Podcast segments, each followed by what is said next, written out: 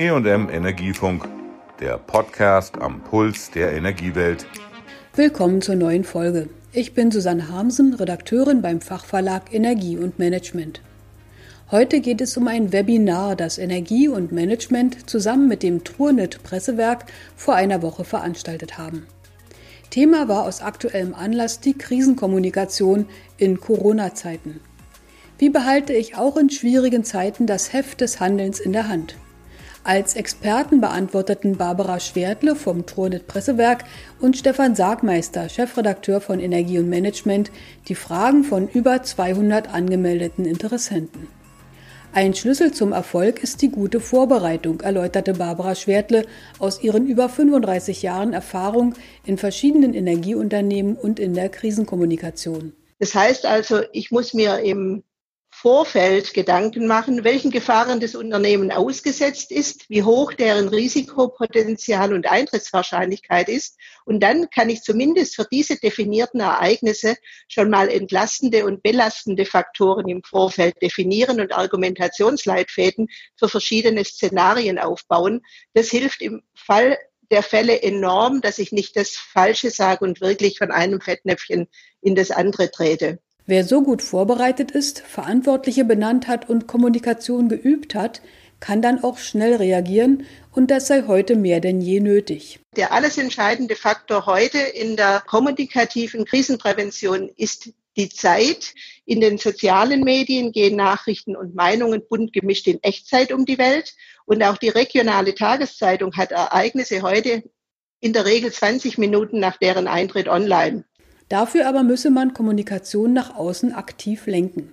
Gut dafür ist es immer, einen kurzen Draht zur Presse zu haben, riet Stefan Sargmeister, Chefredakteur von Energie und Management, aus der Sicht des Journalisten. Journalisten sind irgendwo auch Menschen und äh, die wissen auch, was geht und was nicht geht. Und wenn irgendwo, keine Ahnung, mal der Strom ausfällt, weil äh, irgendwie ein Tier irgendwo reingelaufen ist, ja, das, das versteht irgendwo jeder. Das Problem, was die Leute nicht verstehen, ist, wenn nicht reagiert wird oder wenn falsch reagiert wird. Da müssen Sie gut aufgestellt sein, eigentlich als Unternehmen, dass man sagt, okay, gut, ich brauche eine Webseite, ich brauche gewisse Podien, wo ich mich darstellen kann. Das ist mein, mein eigener Internetauftritt, das ist ein eigener Pressebereich, wo gute Informationen da sind. Das kann auch über Social Media sein. Social Media wird oft ein bisschen ja, als Schmuddelkind gesehen.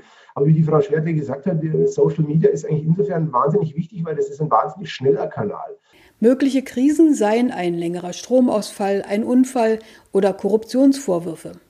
Gerade Energieversorger als Betreiber kritischer Infrastrukturen müssten besonders darauf achten, wie sie in der Öffentlichkeit wahrgenommen werden. Daher ist die richtige Kommunikation maßgeblich, damit Krisen nicht mit einem gehörigen Imageschaden enden, appellierte Barbara Schwertle. Störfälle und Krisen richteten sich nur selten nach den normalen Arbeitszeiten. Darum sei es extrem wichtig, vorab zu klären, wer verantwortlich ist, erläuterte Barbara Schwertle. Dieses vorbereitet sein, dass man sich einfach überlegt, was kann eintreten und was sage ich dann, ist ein wichtiger Punkt. Dann intern vor allem erreichbar sein. Also die Kommunikation muss gewährleistet sein, auch nachts und an den Wochenenden, weil sonst laufen Journalisten eben, die finden jemanden, der ihnen Antwort gibt. Aber das ist im Zweifel dann die Feuerwehr, die Polizei oder irgendwelche Passanten. Und auch dann haben sie eben die Steuerungshoheit verloren. Wer neben den Notfallplänen auch die Kommunikation vorbereitet, könnte aus der aktuellen Corona-Krise sogar eine Chance machen, skizzierte Barbara Schwertle weiter. Stadtwerke, Energieunternehmen, Netzbetreiber größerer Art, Entsorgungsbetriebe sind für die Daseinsvorsorge da und tragen Verantwortung für die Lebensqualität der Menschen. Das heißt, das, was sie tun, das rückt im Moment so stark in den Mittelpunkt, dass sich die Menschen aktiv damit befassen. Und das ist eine Riesenchance, ihre Leistung, ihre Kompetenz auch in entsprechender Form zu transportieren und auch das, was die Unternehmen tun, auch für mögliche Fachkräfte spannend zu machen. Gerade in der derzeitigen Krise drehten sich nicht wenige Fragen darum, wie man in der Corona-Krise vor allem mit der Versorgungssicherheit umgehen soll. Auch hier sollten Versorger und Unternehmen der Energiewirtschaft möglichst offen und vor allem konkrete Maßnahmen kommunizieren. Als gutes Beispiel benannte Stefan Sargmeister hier die Stadtwerke München. Was mir zum Beispiel sehr gut gefallen hat, waren die Stadtwerke München. Äh, da hat der Herr Bieberbach, der Vorsitzende der Geschäftsführung, hat einfach ein Video über die Presseabteilung online gestellt. Das, ich glaube, das dauert keine 20 Minuten. Er hat gesagt, wir haben alles im Griff. Wir haben die Pläne, äh, wir haben Pandemiepläne und alles. Und er hat gesagt, Sie können sich auf uns verlassen. Auch das war ein wichtiges Thema des Seminars im Internet. Wie erreiche ich wen? Die breite Öffentlichkeit könne man gut über die lokale Presse, die eigene Internetseite oder Social-Media-Kanäle informieren. Bei Geschäftspartnern empfahl Schwertle hingegen den direkteren Weg etwa über ein Mailing.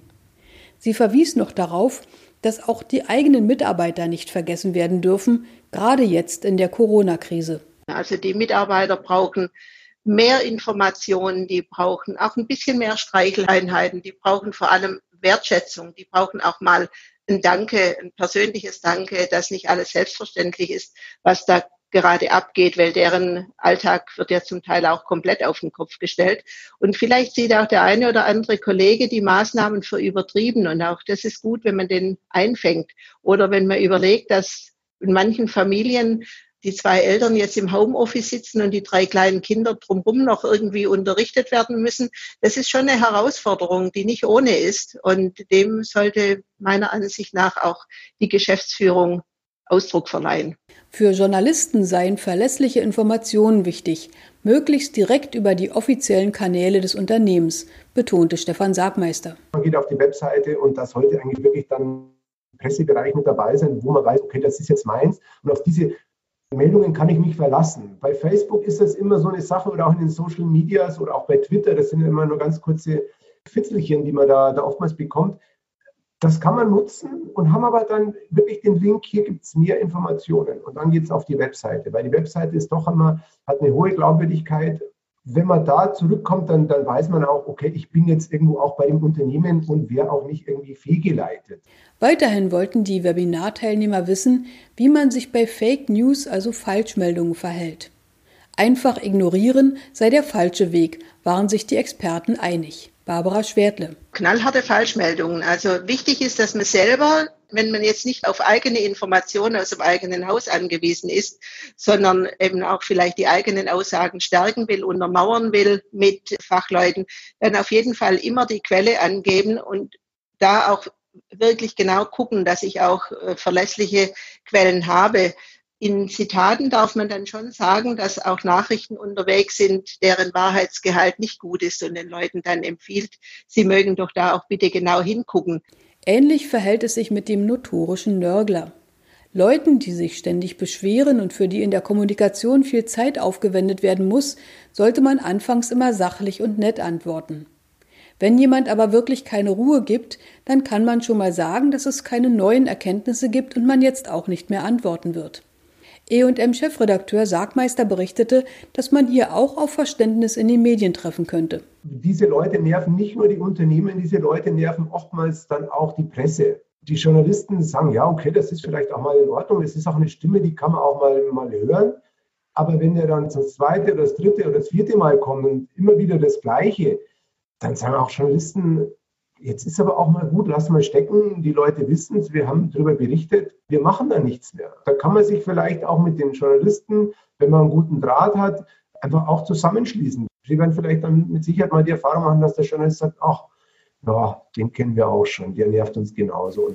Aus ihrer langjährigen Erfahrung konnte Barbara Schwertle auch Beispiele nennen, in denen Krisen durch gute Kommunikation bewältigt werden konnten ohne dem Image des Unternehmens zu schaden. Im Gegenteil. Vor ein paar Jahren ist in Bernau bei Berlin hat ein großes Blockheizkraftwerk gebrannt an einem sehr, sehr kalten Tag. Das sind tausende Wohnungen ohne Strom gewesen. Das Unternehmen hat super reagiert. Die hatte alle Fakten auf dem Tisch. Es war jemand für die Presse rund um die Uhr erreichbar. Sie haben aber auch schnell der Bevölkerung geholfen, dass die äh, provisorisch warm hatten, haben gezeigt, was sie tun und haben nachher Lob für ihr Krisenmanagement und für die schnelle Behebung bekommen. Genauso zum Beispiel im südbadischen Raum ist sehr viel Fläche und Grundwasser mit perfluorierten Chemikalien verseucht. Das ist ein Riesenskandal, was die Trinkwasserversorgung sehr betrifft. Der dortige Geschäftsführer ist auch sehr konsequent, sehr schnell, sehr offensiv in die Öffentlichkeit gegangen, hat aufgeklärt, hat eingeladen und hat über alle Schritte informiert, die er macht, hat auch die Kommunen drumherum involviert und da ist überhaupt nichts angebrannt. Zur guten Kommunikation in und außerhalb von Krisen gehöre es auch immer zu überlegen, was für den Empfänger einer Nachricht wirklich wichtig und interessant ist. E&M-Chefredakteur Stefan Sagmeister ermutigte die Webinarteilnehmer, gut zu sortieren. Wenn Sie was adressieren, dass Sie auch verschiedene Verteiler haben, also die Fachpresse anders bedienen mit anderen Themen als die örtliche äh, regionale Presse. Ich sage mal so, eine Spende über 500 Euro für den Kindergarten, das mag in der Tageszeitung gut kommen, das ist für unsere Leser vollkommen irrelevant. Von daher immer ein bisschen schauen, wen adressiere ich was, dass man wirklich sortiert, wer bekommt welche Infos. Abschließend sagte Barbara Schwertle, dass Unternehmen, die sich im Alltag gut darstellen können, auch in Krisen einen festen Stand haben wichtig ist, transparent zu sein, weil Transparenz einfach Sicherheit vermittelt. Also ich habe das Thema Versorgungssicherheit bei den meisten meiner Kunden gespielt und ist von der Presse auch durchweg sehr gut aufgenommen worden. Ich würde also nie von einer hundertprozentigen Sicherheit reden. Ich würde sagen, Sicherheit hat bei uns eine sehr hohe Priorität und dafür tun wir alles. Ja. Dann beugen Sie eben auch Gerüchten vor, auch solchen Fake News dann kann man konkret sagen, was das Unternehmen eben tatsächlich macht, um die Versorgung mit Strom, Gas, Wärme, Wasser und Telekommunikation sicherzustellen. Fehler eingestehen, aber auch gute Arbeit richtig darzustellen, sind die Schlüssel zu gelungener Unternehmenskommunikation, so ein Fazit des Webinars. Das war die heutige Folge zum Thema Krisenkommunikation in Zeiten von Corona. Tschüss, sagt Susanne Harmsen. Das war der EM Energiefunk. Bleiben Sie voller Spannung und bis nächste Woche.